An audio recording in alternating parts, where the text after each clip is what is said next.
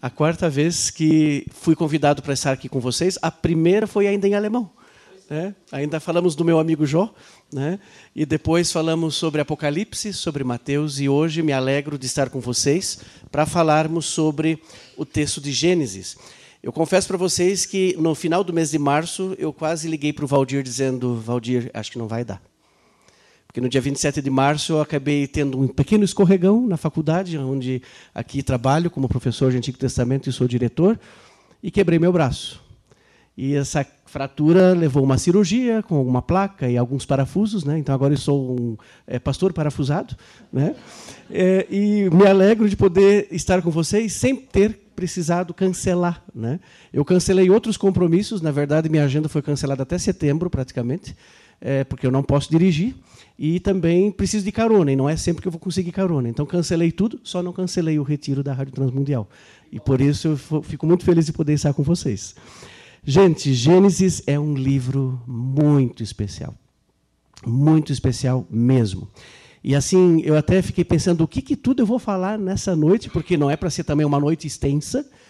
E ao mesmo tempo, quais são os principais impulsos que esse livro nos traz para a gente falar dos personagens porque amanhã nós queremos ouvir o pastor Itamir, depois eu volto de novo no sábado, e daí o pastor Clayton também.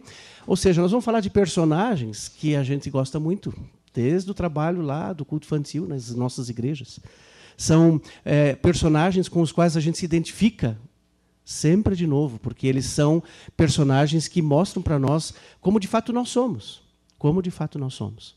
E, ao mesmo tempo, hoje à noite eu quero mostrar dois personagens de forma especial fazendo um panorama no livro de Gênesis, que é o próprio Deus e você e eu. A gente não se dá conta que o livro de Gênesis está falando de você e de mim o tempo inteiro. Mas ele mostra um grande personagem que é o próprio Deus que está conosco. Eu quero abordar esse tema a partir da perspectiva de um filme. Por isso vocês viram ali tem a câmera ligada, né, na capa e agora então como introdução eu quero justamente mencionar para vocês que o livro de Gênesis, não só por causa do nome dele, mas por conta do conteúdo, é um livro de começos. A palavra Gênesis significa origem, significa início, começo. E é justamente disso que fala o livro de Gênesis, da criação do mundo, da origem do mundo, da criação do ser humano, da origem do ser humano, da origem e da criação da família. A família é um projeto de Deus, não é uma construção social, é um projeto de Deus. Família também está relacionado com o lugar que ela ocupa dentro da sociedade e o trabalho. Trabalho também é algo que Deus criou. Trabalho não é consequência da queda e a sociedade, a vida em sociedade que Deus cria também, a partir do momento que ele decide colocar nesse mundo, além dos peixinhos e das aves e dos animais, o ser humano aqui nesse mundo. Então, a, o livro de Gênesis coloca esse tipo de origem, mas também vai falar de outras coisas que são é, origens. A origem daquilo que surge como caos no mundo, e na vida do ser humano, aquilo que é o caótico. O livro de Gênesis vai deixar claro o quanto o caos pode trazer problema, que ele é decorrência daquilo que é a queda do ser humano, o pecado. O pecado que me separa de Deus, que me separa do próximo, que me separa de mim mesmo e me separa do mundo no qual estou envolvido. E, ao mesmo tempo, a origem dos conflitos dentro da família. Não é só o livro que fala do plano que Deus tem com a família, mas vocês vão perceber que as famílias de Gênesis, olha, essa família do Abraão, esse Jacó e aqueles doze, eu não vou dizer, é, é gente complicada. E daí a gente percebe que a Bíblia já começa falando que não existe família feliz, assim, né? Não existe família perfeita, melhor dizendo. E também a origem do enfado e do cansaço, que é o oposto do trabalho, e a origem da guerra, que é o oposto da vida em sociedade. Ou seja, vocês percebem, de propósito aqui eu coloquei, que o livro de Gênesis coloca dois começos: aquilo que é o plano de Deus, aquilo que Deus criou, aquilo que é dádiva dele, aquilo que é bom, mas aquilo que o pecado estragou, aquilo que nós, que o ser humano estragou. Ainda introduzindo o tema do livro de Gênesis, eu gosto de mencionar quatro coisas quando nas aulas lá na faculdade eu abordo esse livro. O livro de Gênesis, na verdade, é o começo de duas grandes histórias.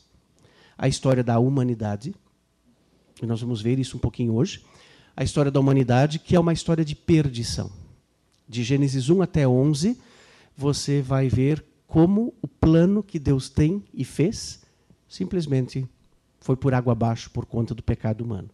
E por isso é uma história trágica. A história da humanidade é uma tragédia. Já os gregos diziam isso. Mas antes dos gregos, o povo de Israel já tinha consciência de que o ser humano de bom não tem nada.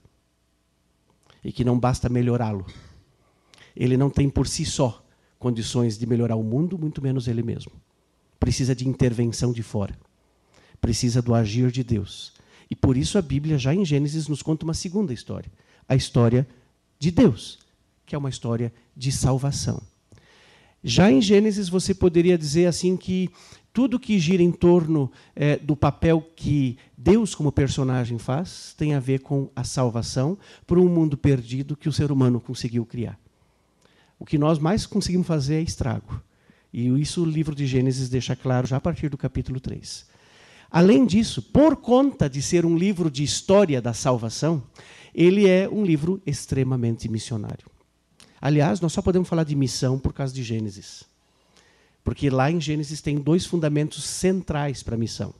Uma, que você e eu somos imagem e semelhança de Deus. Na linguagem bíblica, isso significa você e eu somos representantes de Deus nesse mundo. Então nós temos uma tarefa missionária nesse mundo. E em segundo, quando começa a história do Abraão, Deus vai dizer para Abraão: "Se tu uma bênção. Em ti serão benditas todas as famílias da terra." Isso é pura missão. Então é o livro mais missionário que você já pode ver é, dentro do contexto do início da Bíblia. Já, as primeiras páginas da Bíblia já mostram um Deus missionário e por isso o livro de Gênesis pode ser entendido dessa forma. E não por último, é um livro cheio de esperança. Quando parece que não tem mais solução para o mundo, aí Deus começa uma história de salvação. Então, sobre isso eu quero compartilhar com vocês nessa noite. E ainda tem um outro detalhe, né? O livro de Gênesis, além dele ser o primeiro livro da Bíblia, ele é o, o primeiro livro que a gente pode dividir a Bíblia. A gente poderia dividir a Bíblia entre Gênesis 1 a 11, a história da perdição, a história do ser humano, e de Gênesis 12 até Apocalipse 22, a história da salvação e da redenção desse mundo e do ser humano. Assim, a gente poderia dividir a Bíblia em duas partes. E o livro de Gênesis está bem ali no meio, fazendo essa separação. Tudo, na verdade, que o Antigo Testamento conta eh, são os reflexos, é a consequência da bênção que Deus quer fazer por meio dos descendentes de Abraão, que vão gerar um grande povo, e desse povo vem quem? O nosso Senhor Jesus Cristo. Então, essa história missionária, essa história de um Deus missionário, de um Deus que tem esperança para um mundo perdido, é sobre isso que nós queremos conversar hoje à noite. E para, digamos assim, sintetizar um pouquinho, a gente pode dividir o livro de Gênesis em três partes. A primeira é essa, história de perdição, que a gente também chama de história dos primórdios, capítulo 1 até o 11. E depois começa uma história muito legal com patriarcas e as famosas matriarcas. Eu faço questão de dizer as matriarcas porque no texto de Gênesis elas desempenham um papel muito interessante. As três são estéreis. As três não são atrizes coadjuvantes nesse filme. Elas são um papel decisivo, junto com os seus maridos e junto com as suas famílias. Então é muito legal, porque a gente sempre aprendeu a falar dos patriarcas, né? mas elas, no texto bíblico, têm um elemento muito, muito importante. Quando tudo parece que vai dar errado, Deus muda e elas estão com o protagonismo nesse sentido. Além disso, a história do José. Essa é uma história que não ela ela está dentro da história do Jacó, mas é interessante que o livro de Gênesis dedica vários capítulos para falar desse jovem é, que foi um homem muito sábio e que nós então também queremos concluir o nosso retiro aqui falando sobre ele. Muito bem. O que, que nós vamos fazer? Nós vamos agora olhar cada uma dessas partezinhas é, devagar é, dentro do, do, do, meu tempo que eu tenho, mas alguns textos eu quero ler com vocês e fazer um breve apanhado para a gente poder ter essa visão panorâmica. Tá? Então, luz, câmara, criação. Fiz uma brincadeira um pouquinho aqui com as palavras, mas para vocês poderem perceber que é, quando nós lemos já a primeira página da Bíblia, nós já somos confrontados com uma nova realidade. Deus cria algo que não existe. Deus cria a própria realidade. Deus cria esse mundo que existe aqui, esse universo todo. E quando você lê que no princípio criou Deus o céu e a terra, em outras palavras, a gente também pode dizer que no princípio Deus criou tudo, tudo o que existe, toda a realidade que existe. Não só o mundo que nós enxergamos, mas também aquilo que nós não enxergamos. Aquilo que é enorme, grandioso e aquilo que é só visto pelo microscópio ou sei lá eu nem pelo microscópio. Tem coisas que a gente não enxerga nem com os microscópios mais avançados. Todo o universo que existe que nós só conseguimos imaginar porque vimos alguma imagem é, de satélite ou pelos filmes ou por alguma reportagem, mas a gente não consegue nem se imaginar. E quando a gente para para pensar, a gente se dá conta que a gente é um pozinho desse universo. Que o ser humano é pó da terra, a gente vai falar. Mas diante de toda a criação de Deus, de fato somos um pozinho. E Deus viu que tudo que ele criou era bom. Esse é um refrão do primeiro capítulo da Bíblia. Esse primeiro capítulo da Bíblia ele tem um desafio muito grande para nós, porque ele mostra para nós duas coisas bem importantes. Primeiro, que Deus cria o tempo, e segundo, que Deus cria o espaço. Ele que é de eternidade a eternidade, ao decidir criar tudo que existe, ele cria uma ruptura nessa eternidade ele cria um tempo que agora tem horas, minutos, uma semana que tem dias, que tem meses, que tem anos. E por isso nós é, estamos sempre diante da realidade de viver a nossa vida com os nossos anos e dias e, e horas dentro da macroestrutura da eternidade de Deus. Deus é de eternidade, eternidade, e Ele nos convida a vivermos a partir dessa eternidade. Mas nós vivemos na realidade no nosso dia a dia, é, vivendo, contando o nosso relógio, contando aquilo que nós, é, de fato, conseguimos é, fazer dentro do tempo que temos. E não é à toa que você e eu sempre temos aquela sensação de que sempre falta mais horas no dia para fazer tudo que a gente gostaria de fazer. Né? Se a gente fosse eterno como Deus, aí talvez a gente não precisaria nem ter relógio, não precisaria nem ter despertador, não teria nada dessas coisas. Mas como nós vivemos dentro do tempo, o tempo que Deus criou, ele nos coloca dentro dessa, vamos dizer assim, desse esquema. Além disso, Deus, que é onipresente, decidiu criar o espaço. E por isso eu só posso estar aqui hoje com vocês, eu não posso estar lá na faculdade. É, o Valdir teve que vir para cá, ele não pode ter um Valdir lá em São Paulo e outro aqui. Né? Eu fico imaginando vocês aí tiveram substitutos para vocês estarem lá uh, aqui, outros lá na rádio também estão substituindo vocês. Por quê? Porque Deus nos criou é, é, dentro de um espaço onde a gente não consegue é, ser dois ou três ou quatro ou estar em todos os lugares ao mesmo tempo. Vocês percebem que isso é um limite que Deus cria para o ser humano. Ele tem tempo e ele vive num determinado espaço. Porque Deus e o ser humano não são as mesmas coisas. Deus é Deus. Você e eu somos criaturas dele. Isso já fica claro nos primeiros capítulos, no primeiro capítulo da Bíblia. Além disso, é, esse primeiro capítulo da Bíblia, que mostra que Deus é, é, o nosso Criador e é o Criador de tudo que existe, é, ele cria começando com a sua palavra, ele fala e as coisas acontecem.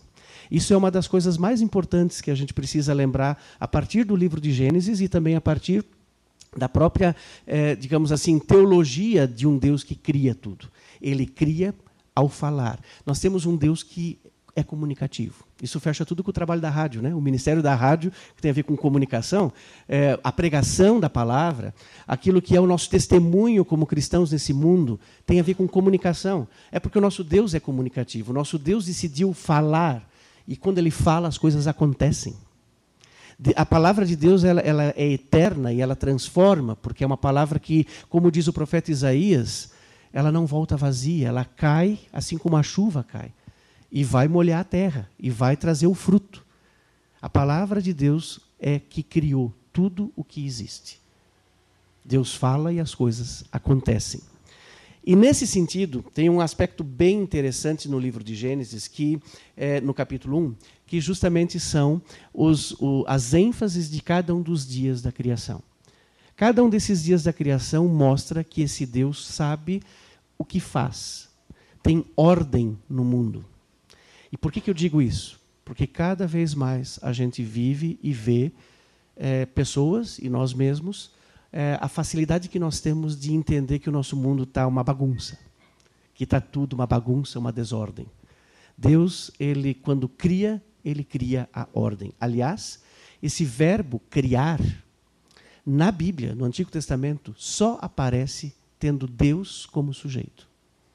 Só Deus é capaz de criar o que ele cria usando esse verbo.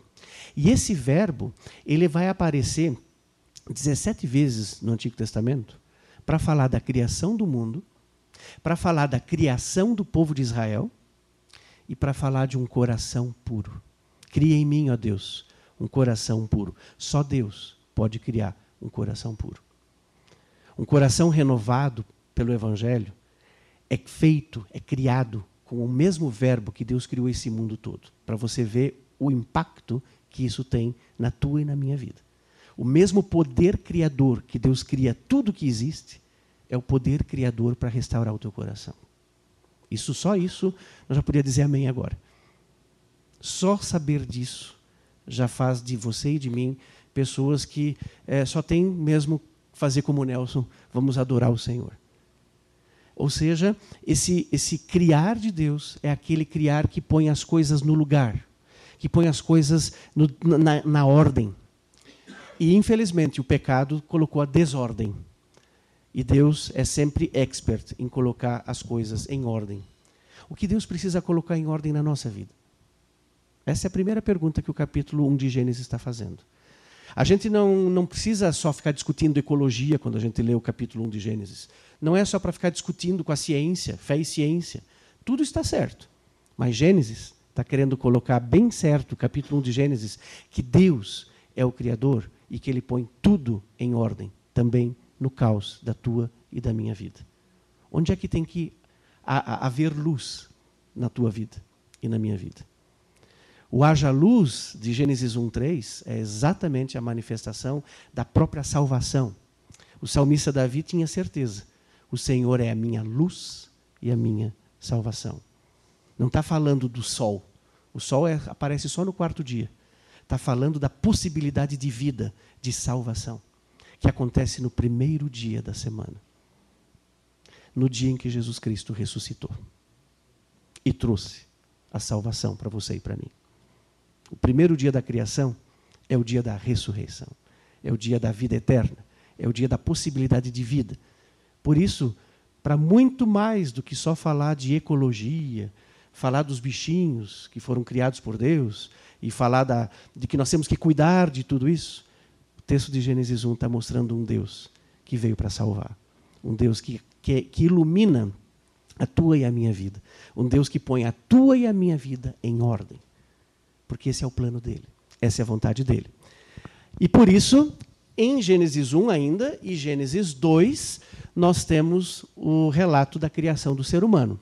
Em Gênesis 1 é muito legal, porque daí nós temos exatamente essa questão de sermos criados à imagem e à semelhança de Deus. E ser criado à imagem e semelhança de Deus significa duas coisas importantes. A palavra imagem usada ali é a palavra para como se fosse um totem. Você já conhece a palavra totem? No Antigo Oriente, os reis eles mandavam construir postes ou totens ou imagens deles para determinar até onde vai o território deles é a palavra usada aqui para imagem. Significa que aquele lugar tinha, era como se fosse uma embaixada. Onde tivesse aquele totem, não era usado para adoração. Não tem nada a ver com a idolatria. Era uma imagem do rei para dizer: aqui quem manda sou eu. Aqui esse território me pertence, faz parte do meu reino. Se você é criado à imagem de Deus, significa que você é, como Paulo disse, o embaixador de Cristo nesse mundo. Você é a imagem de Deus, não porque Deus é parecido contigo e comigo. Longe disso. A Bíblia nega isso de cima até embaixo. Mas é porque você e eu somos representantes dele. E a semelhança tem a ver com os atributos. Porque Deus é fiel, nós vamos ser fiéis. Porque Deus amou, nós podemos amar. Porque Deus é justo, nós somos justificados por Ele. Porque Deus é santo, Ele nos chama a santificar-nos. Ou seja, ser semelhança de Deus significa viver como Deus quer que a gente viva a partir dos atributos dele. Então, são duas, dois conceitos muito importantes para nós quando a gente fala da criação do ser humano. E isso está lá em Gênesis, assim, escancarado para nós vermos. Porque, na verdade, é por isso que Deus criou o ser humano para se relacionar com ele, para ser um representante dele nesse mundo. Nós ouvimos antes que somos o templo do Espírito Santo. Essa é uma outra formulação para dizer que somos imagem e semelhança de Deus. Somos embaixadores de Cristo nesse mundo. Mas o texto continua dizendo que Deus abençoou este homem e esta mulher. A primeira palavra de Deus para esse homem é: sede fecundos e multiplicai-vos. Eu vou abençoar vocês. A primeira coisa que Deus diz para esse ser humano: eu vou abençoar vocês. É muito legal isso. Deus não disse o que tu tens que fazer. Deus diz para o ser humano o que Deus ia fazer com esse ser humano. Deus mostra as dádivas que ele deu, o alimento, o espaço no qual ele vive. E aí vem Gênesis 2, que então mostra para nós a, a nossa fragilidade. Somos do pó da terra.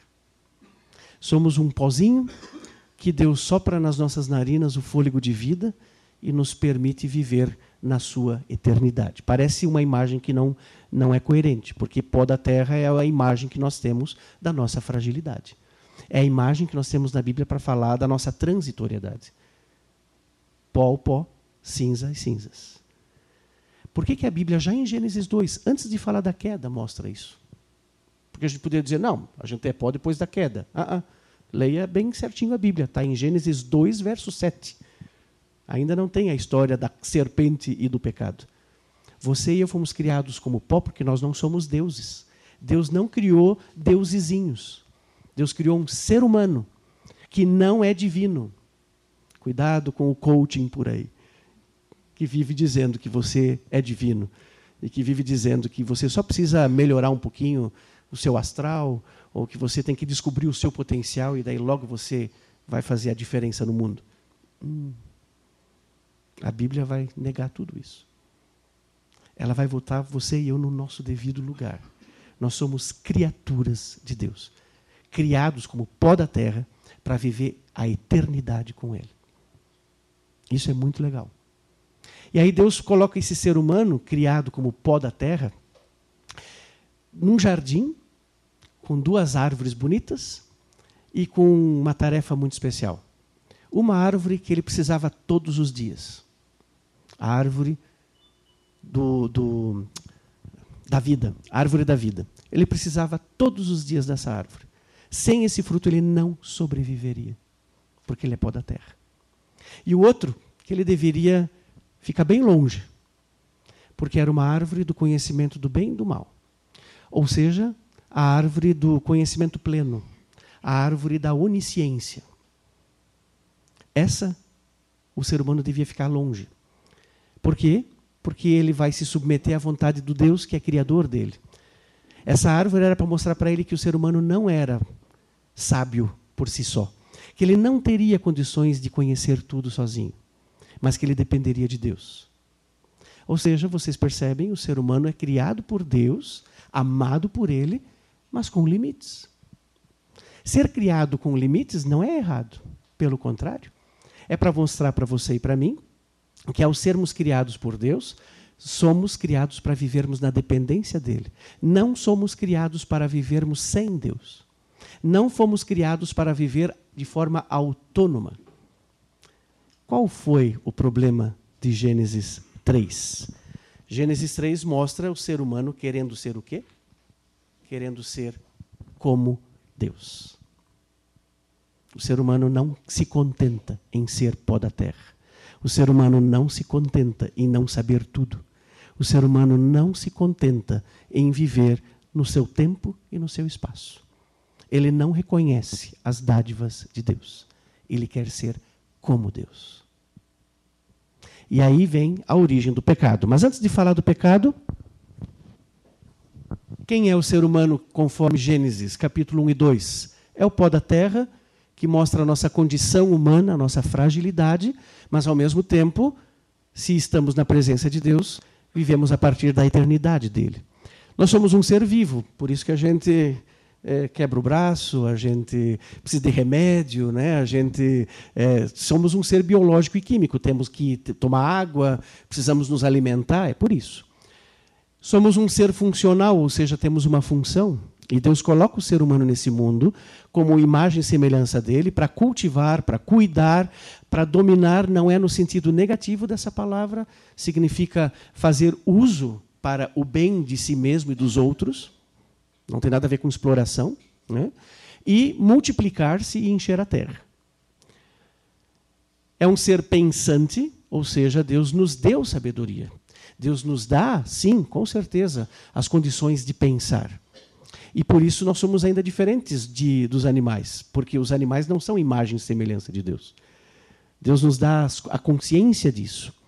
E por isso temos é, como refletir sobre o nosso relacionamento com Ele, sobre o nosso relacionamento no mundo e sobre o nosso relacionamento entre nós. O ser humano é um ser social, porque Deus criou homem e mulher. E a relação homem e mulher, que é dita no texto bíblico, é para ser padrão para a relação na sociedade. Por isso que família é tão importante. E, infelizmente, nos dias de hoje, isso está tudo invertido. Quanto mais se fala negativo da família, mais problema na sociedade nós vamos ter. Né? Além disso, o ser humano é um ser religioso que vive diante de Deus. Por isso ele é criado à imagem e semelhança dele, como um embaixador e como um representante. Mas aí vem o aspecto que a Bíblia, já na primeira página, quase, né, terceiro capítulo, vai deixar claro para nós: que o ser humano é um ser pecador, que desobedece, a voz de Deus, que desconfia de Deus, que quer ser como Deus, que não se contenta em ser criatura. E por isso a gente então ultrapassa os limites que Deus deu. E com isso a gente começa no capítulo 3, é, o primeiro capítulo desse filme, né, o primeiro filme que significa a história da perdição. O capítulo 3 vai deixar bem claro para nós que tudo aquilo que Deus criou que era bom que tudo aquilo que Deus tinha pensado para o ser humano, para a sua vida em família, para o seu trabalho, para a sua vida em sociedade, simplesmente rui, quebra, é, se, se, se dissolve por conta daquilo que o pecado traz para a vida do ser humano. Vamos olhar esse texto um pouquinho mais de perto. Em primeiro lugar, quais são os textos que fazem parte dessa história de perdição? É muito interessante que nós temos a queda de Gênesis 3, que é um texto que mostra o ser humano no seu aspecto individual, querendo ser como Deus, querendo viver longe de Deus, querendo viver o seu caminho, querendo fazer a sua própria vontade. E com isso se afasta dos propósitos de Deus. O texto da Torre de Babel, em Gênesis 11, é a iniciativa coletiva da humanidade de fazer a mesma coisa, de querer fazer o seu nome célebre, de querer arrombar as portas do céu e de querer construir uma civilização nesse mundo sem Deus. É isso que significa a Torre de Babel um mundo sem Deus. Gênesis 3 é o ser humano sem Deus. Gênesis 11, a humanidade sem Deus. Aí nós temos Caim e Abel, representando aqui toda essa questão já da, da, da ruína que o pecado traz para dentro do contexto familiar. Um irmão mata o outro. Esse é o texto que fala da origem da guerra. A guerra não começa entre os povos, ela começa dentro de casa. Ela começa com dois irmãos. Ela começa por causa da inveja. Ela começa porque é, não se entende qual é o propósito da vida. E se esqueceu de que nós somos chamados a cuidar uns dos outros e não matar uns aos outros. E se você abre em Gênesis 10, você vê lá uma lista enorme de nações que ao longo de toda a Bíblia estão se degladiando, fazendo guerra um com o outro até os dias de hoje. Então vocês percebem que tem um paralelo aí. E aí, bem no meio, nós temos uma genealogia do capítulo 4, começando com 5, e depois a história do Noé, que é uma das histórias mais legais da Bíblia e que vai mostrar para nós uma história de salvação dentro dessa tragédia humana. A história da perdição do ser humano mesmo em Gênesis 1 a 11, vai ser enfatizada com a iniciativa de salvação que Deus tem para com o ser humano. Não só com a história de Noé, que a gente vai olhar um pouquinho, mas também já em Gênesis 3, Deus vem ao encontro do ser humano, Deus vem ao encontro do Caim, Deus vem ao encontro da humanidade que está querendo construir uma torre. Deus vem o tempo inteiro para mostrar a sua salvação. Por isso ele é o personagem principal do livro de Gênesis. O que, que nós temos nesse texto? Esse é um texto muito especial, capítulo 3 de Gênesis. não sei se você já se deu conta. Ele fundamenta o que para nós na fé cristã significa pecado, sem mencionar uma única vez a palavra pecado. Ele não precisou usar a palavra pecado, que vai aparecer em outros textos, principalmente os profetas, vão falar muito sobre o pecado. E o texto de Gênesis 3, ao contar a história que você conhece, eu quero só mencionar algumas cenas dessa cena maior, mostra para nós o que, que significa de fato o pecado. A primeira coisa que ele vai mostrar é que é, a, a, a, a, serpente vem para enganar o, o ser humano, e aqui a gente já começa a entender que aquilo que a serpente faz, a gente poderia dizer que é a primeira discussão teológica sem Deus. E isso, para quem estuda teologia ou é um diretor de faculdade de teologia, sempre é a, o grande alerta.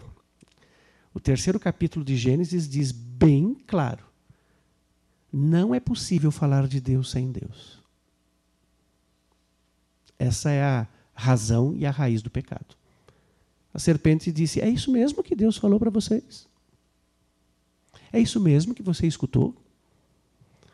É isso mesmo que Deus tem pensado para a tua vida? A primeira coisa que mostra é a dúvida em relação à palavra de Deus. E isso gera o quê? A desconfiança. Pecado não é o que eu faço de errado. Pecado é a desconfiança que eu tenho de Deus e da Sua palavra. Pecado não é um mal ético num primeiro momento. A gente vai entrar nele. Mas pecado, em primeiro lugar, tem a ver com a minha postura diante de Deus. Por isso Deus chega para o Adão e vai perguntar para ele: Adão, onde é que tu estás? E não Adão, o que tu fizeste. Porque pecado é um problema relacional, não ético. Parar para pensar já nisso? Por isso que é muito legal ver a iniciativa de Deus de buscar esse ser humano pecador que se afasta de Deus, que desconfia da palavra de Deus. Interessante que antes o ser humano ouvia a palavra de Deus e não tinha problema. Depois de ter sido enganado pela serpente, o que, que Adão disse para Deus quando a Deus chegou para ele e perguntou: Onde é que tu estás? Eu ouvi a tua voz no jardim, tive medo e me escondi. Medo é uma das primeiras consequências que o pecado traz. E por isso que o ser humano tem muita dificuldade de ouvir a palavra de Deus. Porque essa é a primeira consequência do pecado. Que nós estamos aqui é porque o Espírito Santo está trabalhando muito na nossa vida. Porque, humanamente falando, você e eu não teríamos subido a serra. Quer dizer, eu já estava aqui, né? Vocês estariam na cidade de vocês, fazendo as coisas de vocês. Para que vir de São Paulo para cá? Humanamente falando, uh -uh. é porque o Espírito Santo está trabalhando muito na tua e na minha vida para você e eu estarmos aqui. Com certeza. Porque senão nós não estaríamos. O ser humano não quer ouvir a voz de Deus. Ele não precisa de Deus. Por isso é o pecado. É caracterizado no primeiro momento como um ato relacional. O ser humano se afasta de Deus. Ele erra o alvo. Depois, as consequências, sim. O que tu fizeste. Essas também vão aparecer. É muito interessante que nesse texto, eu fico sempre, quando eu leio esse texto, eu fico me imaginando o que teria acontecido se Adão e Eva tivessem dito: Pois é, Deus. Assim, ó, realmente, nós, nós esquecemos da tua palavra. Nós desconfiamos de ti. Nos perdoa.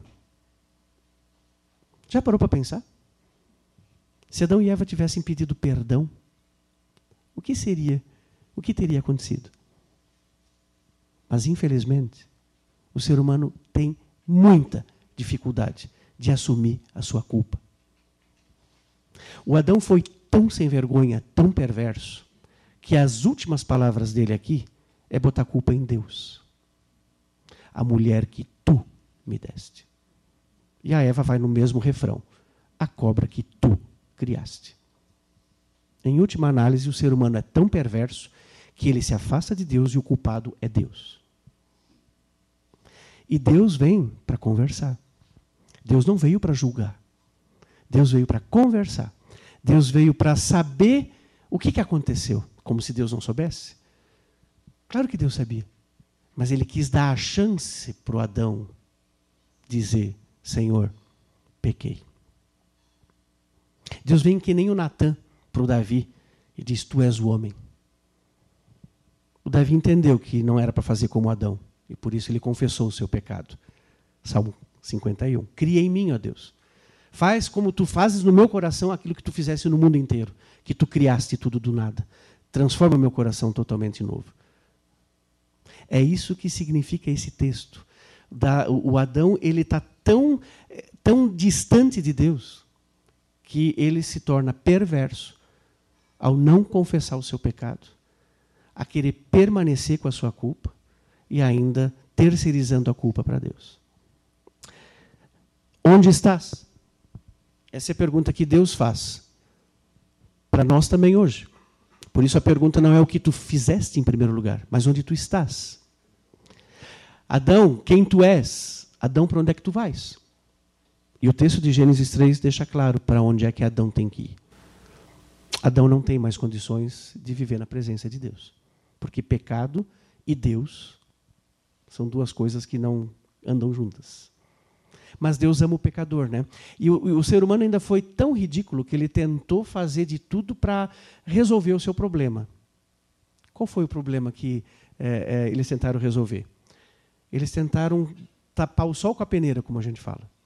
Tentaram fazer eles mesmos vestes para esconder a sua nudez. E aqui não tem nada a ver com sexualidade. Nudez aqui tem a ver com a. a, a, a agora a minha vida está toda escancarada, eu não tenho como esconder nada. É, é, a minha podridão está aparecendo. E para esconder o nosso pecado, hoje a gente fala de botar a sujeira debaixo do tapete. Adão e Eva é, começam a costurar roupas para eles. É, e daí Deus olha para aquilo lá e diz: não, uh -uh, isso aí não é suficiente. A tentativa do ser humano sempre de novo de querer ele mesmo resolver os problemas. O que, que Deus faz? Olha só a graça de Deus. Deus sacrifica um animal. O primeiro sacrifício foi Deus que fez. Matou um animal e das pele desse animal vestiu o ser humano. Só Deus pode fazer isso. Tudo que o ser humano fizer para esconder o seu pecado, para se justificar diante de Deus, não é suficiente. Não é suficiente. Nem a espiritualidade dele. E por isso nós dependemos de Deus. Só que daí o que, que acontece? Deus expulsa Adão e Eva do paraíso. E a expulsão é pura graça. A gente sempre olha como se fosse um castigo, mas eu quero dizer para vocês que a expulsão é pura graça. Por quê? Porque se o ser humano tivesse ficado no jardim do Éden, tendo acesso, a partir da queda, à árvore da vida, ele seria simplesmente um morto eterno. Deus livra eles de ficar experimentando a realidade do pecado para o resto da vida, eternamente. Deus tira o acesso a essa árvore da vida que só vai aparecer de novo lá em Apocalipse 22, que nós falamos há dois anos atrás. Porque lá, na redenção, de novo, nós vamos poder ter acesso àquilo que nos dá condições de viver eternamente com Deus. Não é à toa, não é à toa a imagem da árvore na Bíblia o tempo inteiro, e também Jesus vai falando sobre isso, é, onde nós vemos essa realidade é, de uma vida eterna com Deus. Essa história de Adão e Eva, ela mostra não só a história do primeiro casal da história da humanidade, mas é a tua e a minha história. E também na tua e na minha história, Deus é aquele que vem, não para condenar você e eu.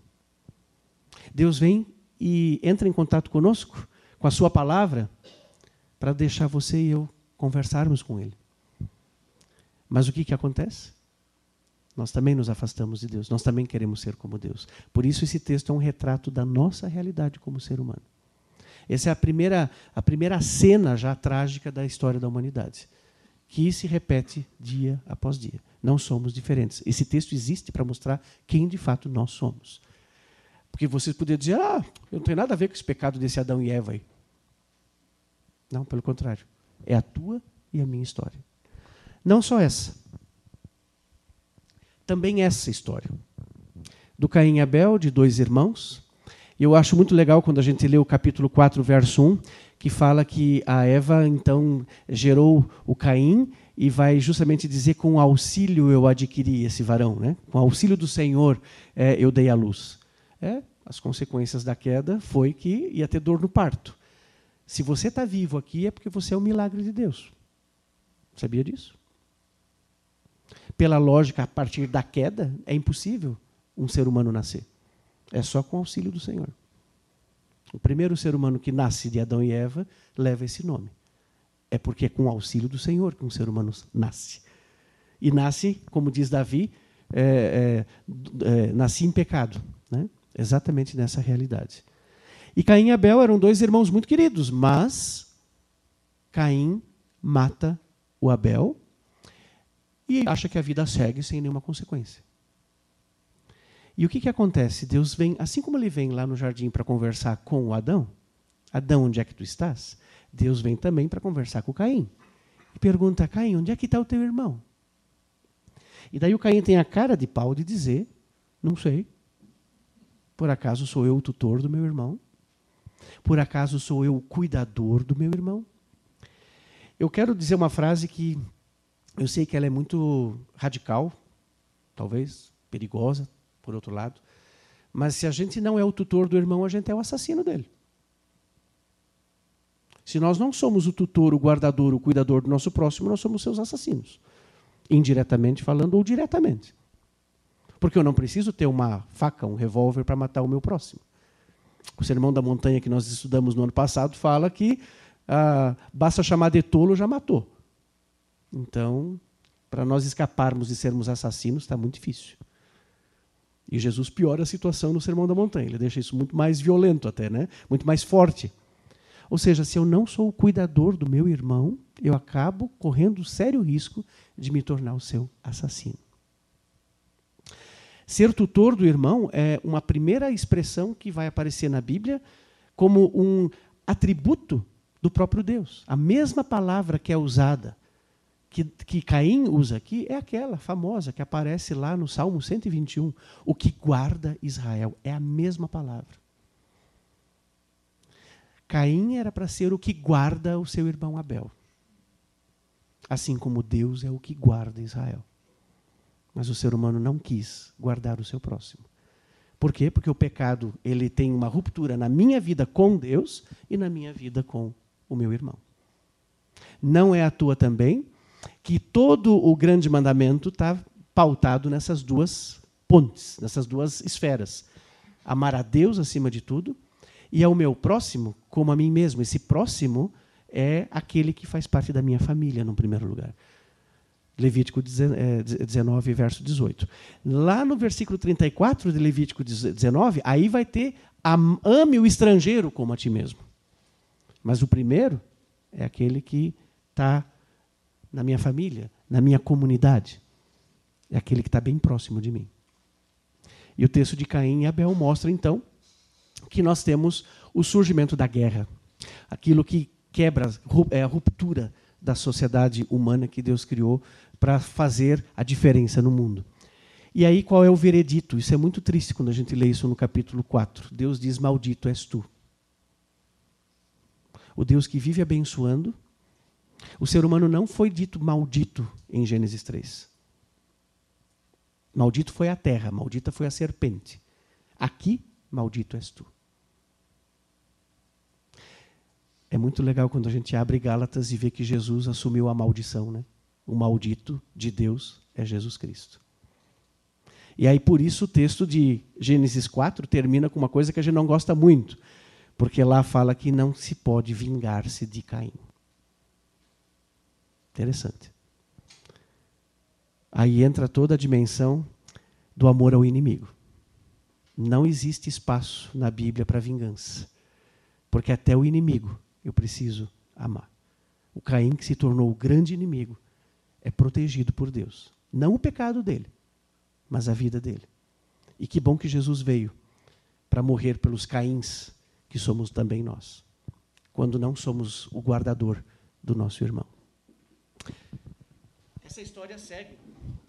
A história segue e aqui vem um personagem pouco conhecido na Bíblia. Um personagem que está ali escondidinho.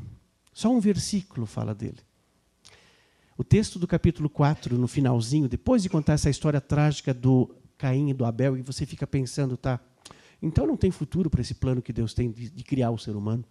Desse jeito não vai sobrar nada mesmo, né?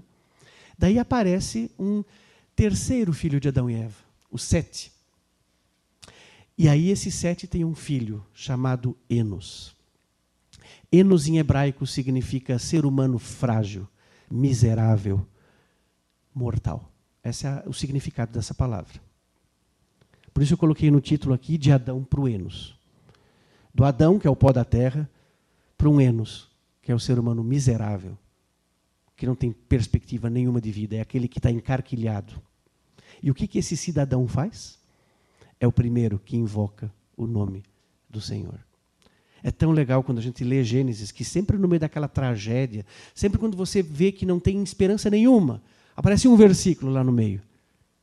Enos é um dos primeiros que tem essa esperança no livro de Gênesis.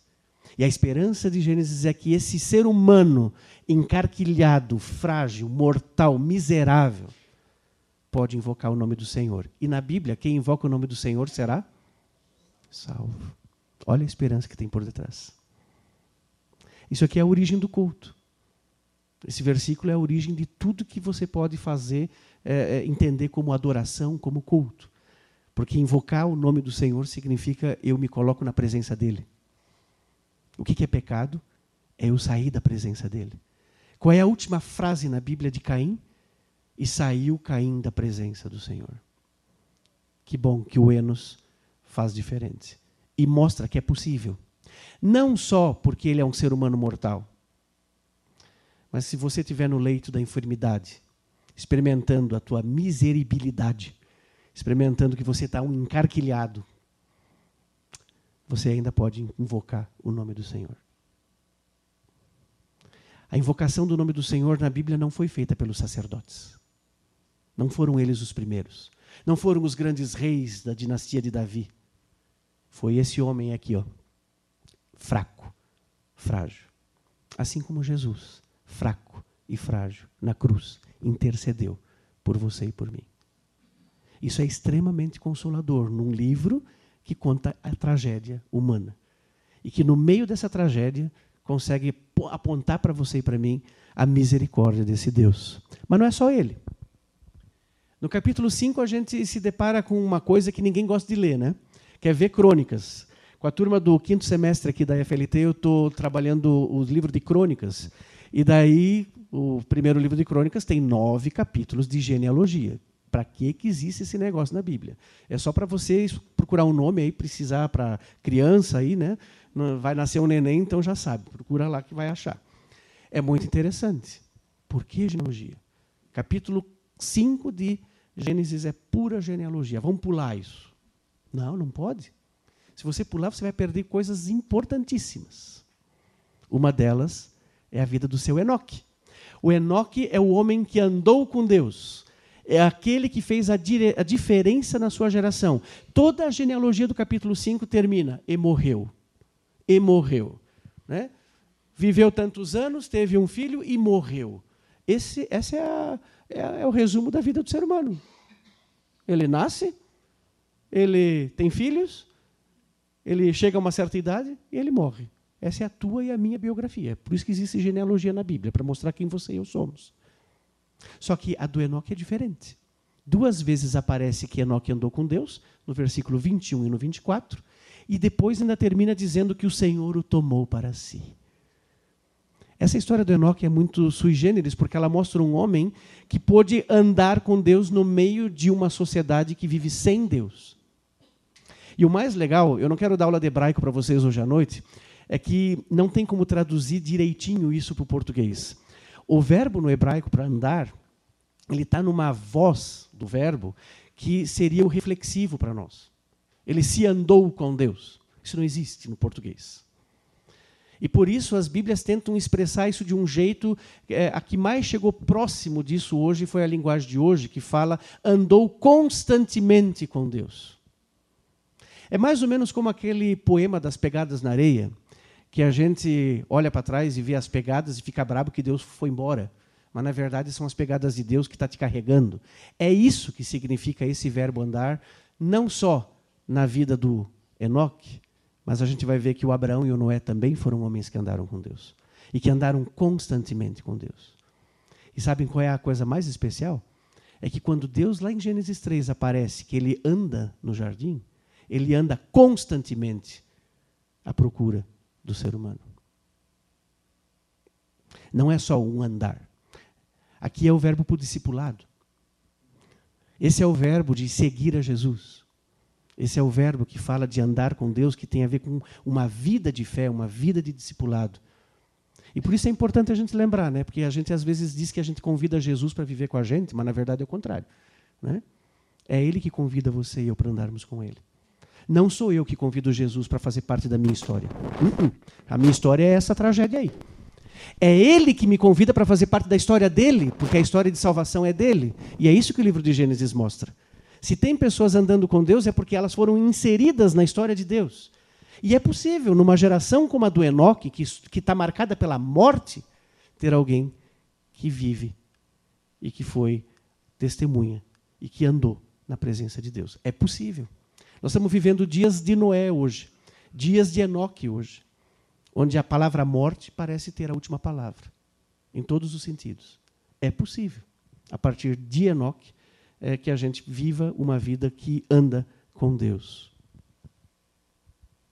E aí vem uma historinha que eu gosto muito. Uma historinha não, né? Uma grande história. Uma grande história. Eu gosto desses cartoons aí, porque eles são. Eu fico imaginando mesmo. O que, que deve ter sido lá naquele dia, né? Um monte de coelho, né? o pica-pau, né? botar os elefantes. Isso não deve ter sido muito fácil, né? Mas, tirando o humor, é, a história do dilúvio é uma história fascinante, porque é uma das histórias mais é, encontradas por arqueólogos de tudo quanto é cultura do mundo. Existem mais de 100 relatos de dilúvio no mundo. Desde aqui dos, é, dos Incas, dos Maias, todos eles com uma, uma história muito parecida. Lá no Egito tem, lá na Mesopotâmia tem. E todas elas todas elas falam de um Deus que castiga a humanidade. O mais é, fascinante, no sentido negativo, é o da Babilônia, que diz que Deus mandou dilúvio porque o ser humano fazia muito ruído na terra e atrapalhava os deuses lá no céu. Né? Todas essas narrativas de dilúvio que foram encontradas de tudo quanto é cultura, eles mostram sempre a ira de Deus. O Antigo Testamento é o único que fala de um Deus que faz aliança com a sua humanidade. De um Deus que ama a humanidade que ele criou. Ele é verdade, capítulo 6 de Gênesis, Deus respira fundo e ele lamenta que ele criou o ser humano porque a maldade subiu o último degrau que podia subir. E isso lhe pesa o coração. Essa palavra é pesada. A maldade do ser humano leva Deus a respirar fundo e leva Deus a pensar de novo e a lamentar. A Bíblia do Almeida usa a palavra arrepender-se. Deus se arrependeu, mas o verbo ali está querendo dizer Deus lamenta. O mais legal é que esse verbo, que fala que Deus se arrependeu de ter criado o ser humano, é o mesmo verbo do nome da pessoa que Deus vai usar para fazer a diferença no mundo. Noah. Noé significa literalmente o que consola. O verbo lamentar é o mesmo que consolar. É o verbo para respirar fundo. Quando você é consolado por Deus, é porque Deus permite que você respire fundo de novo. Experimentou isso já? Ser consolado por Deus, não importa se você passou pelo luto, se você passou pelo desemprego, por uma enfermidade, ser consolado por Deus, Deus está te dando chance de respirar fundo de novo. E Deus escolhe o Noé para fazer um novo, um novo mundo que Deus quer criar. Não para destruir, não para acabar de vez, mas para recomeçar com esse mundo. E por isso a história do Noé é tão especial. E Noé anda com Deus. E Noé, ao andar com Deus, é encontrado é, é, diante dos olhos de Deus, é, diante da graça de Deus é muito especial, é alguém que vive da graça de Deus. E Noé presencia uma coisa que é muito interessante na Bíblia, a gente chama isso de contracriação. O texto de Gênesis 1 fala que as águas de cima e as águas de baixo foram separadas, e com isso Deus criou o mundo. E o dilúvio é as águas de cima caem e as águas de baixo sobem. É exatamente o contrário da criação.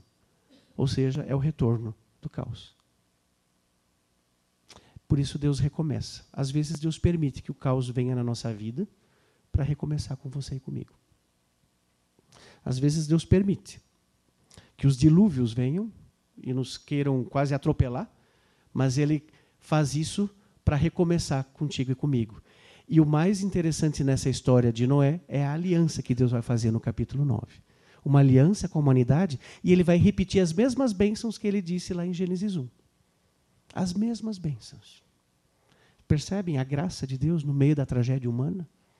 Percebem como o nosso Deus não é um Deus irado que vem nos castigar, mas é o Deus que vem conversar com você e comigo para nos dar a oportunidade de chegarmos diante dele e dissermos: Senhor, nós erramos, nós pecamos, nós nos afastamos de ti. Cria em mim, ó Deus, um coração puro. Renova dentro de mim um espírito inabalável.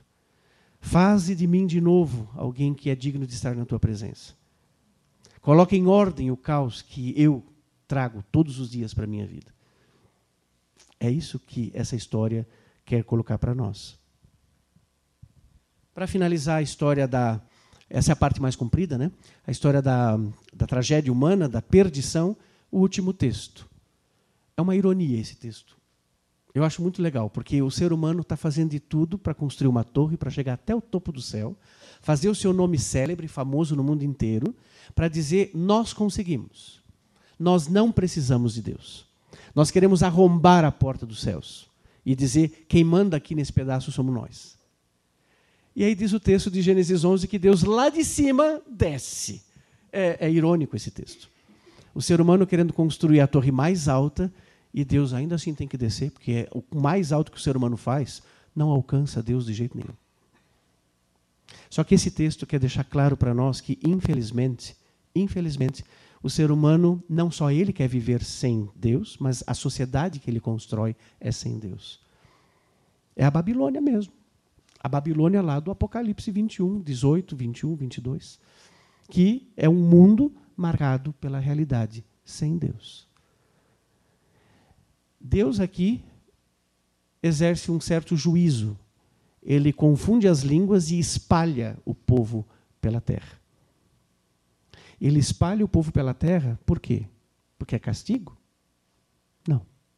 O juízo de Deus sempre vem junto com a sua graça, a sua misericórdia, e não existe graça e misericórdia sem reconhecimento do juízo. São duas coisas inseparáveis na Bíblia.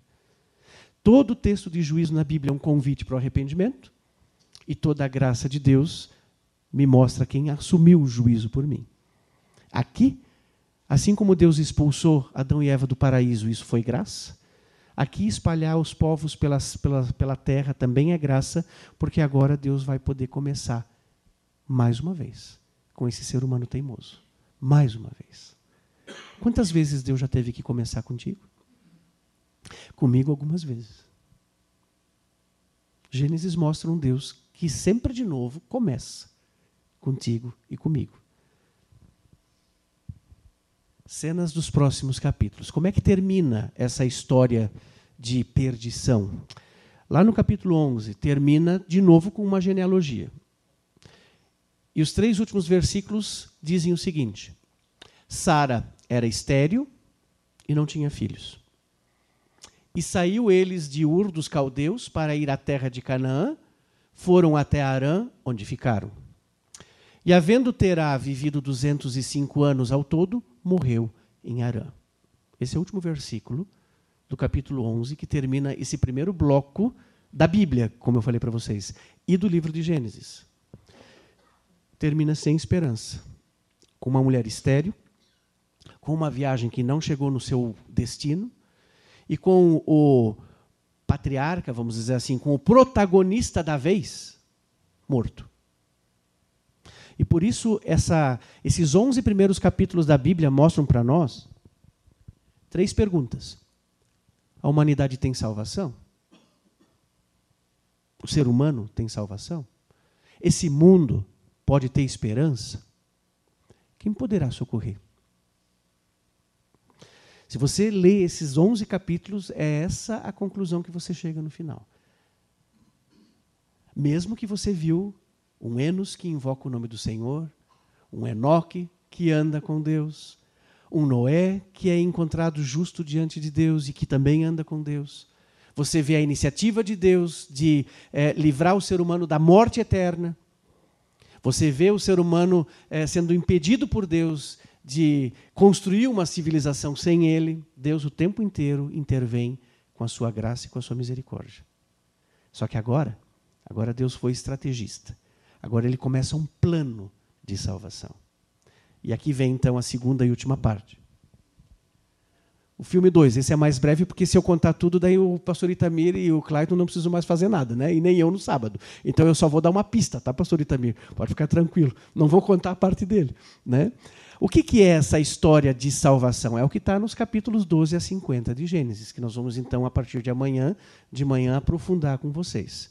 E aqui são as histórias dessa família que Deus então chama, que Deus é, é, é, digamos, tira da sua zona de conforto, do seu lugar, para começar uma história em favor dessa humanidade perdida. Se vocês têm uma coisa que vocês podem levar para casa hoje à noite, é isso. Que a história de Deus é uma história de salvação para dentro da tua e da minha história de perdição. E não o contrário. Por isso a pergunta é: esse mundo tem salvação? Esse mundo tem esperança? Texto de Gênesis, a partir do capítulo 12, vai dizer sim. Mas vamos olhar um pouquinho mais de perto como é isso. Deus vai contar a história de três famílias a família do Abraão, do seu filho Isaac e do seu filho Jacó. E é uma história muito divertida, por um lado, e ao mesmo tempo também bastante tensa. Né? E por isso a gente às vezes se pergunta, tá, mas Deus parece que escolheu a gente errada para fazer a sua história de salvação. Né? Ele pegou tudo gente errada. Já começa escolhendo alguém que está já aposentado lá no final da sua carreira. Né? Deus poderia dizer, por que eu não escolhi uma pessoa mais nova? Talvez alguns dizem isso, né? Eu acho muito legal. Por isso que na vida de fé não tem aposentadoria, né? Na vida de fé não tem aposentadoria. Deus escolhe um casal de idoso. Acho isso muito legal. É um casal simpático, Abraão e Sara. E é muito interessante porque o texto de Gênesis 11 terminou com três coisas em aberto que a gente só vai entender quando ler o capítulo 12. Que Deus vai continuar essa história de salvação exatamente com essas pessoas.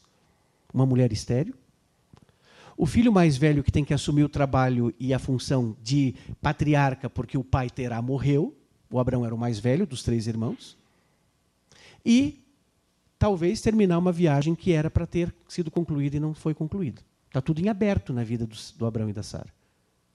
E nesse contexto, Deus vem e vai chamá-lo. Sobre isso nós vamos falar no sábado de manhã. Mas é muito interessante a gente perceber que o refrão maior digamos, dessa história de salvação são esses dois versículos que a gente já encontra em Gênesis 12.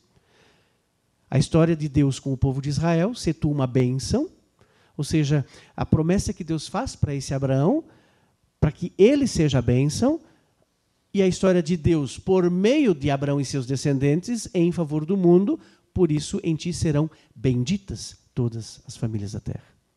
Por isso que é um livro missionário, por isso que é um livro que fala da evangelização, por isso é um livro que fala da história da salvação de Deus. Porque Deus não escolheu Abraão e Sara para fazer turismo na terra prometida. Não é turismo de terceira idade, como hoje é, tem bastante. Não, não. É um plano de salvação. Deus tira aquele casal idoso lá da zona de conforto, estava tão bom lá em Arã, para ir para uma terra que Deus nem deu o GPS ainda para ele, né? porque é para a terra que eu vou te mostrar. Não está escrito em Gênesis 12 para onde é que eles vão. E quando eles chegam ainda tem problema, né? Só que eu não vou dar spoiler de sábado, vamos esperar lá. Mas o que eu quero dizer com essa, essa, essas duas, é, esses dois versos? Se tu uma bênção, é um refrão que vai acompanhar você e eu até Apocalipse 22. E serão todas as famílias benditas a partir de Abraão, é porque dos descendentes de Abraão vai surgir um povo Desse povo vai vir um Messias, desse Messias vai vir o Salvador, e desse Salvador vem a bênção para todas as famílias da terra. Por isso a Bíblia termina com uma grande história de amor de Deus e de salvação de Deus por você e por mim.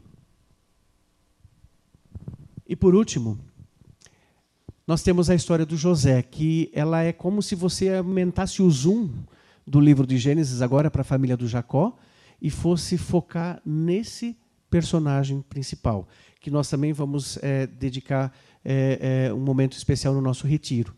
O texto e a história de José explica por que, que o povo de Deus está no Egito.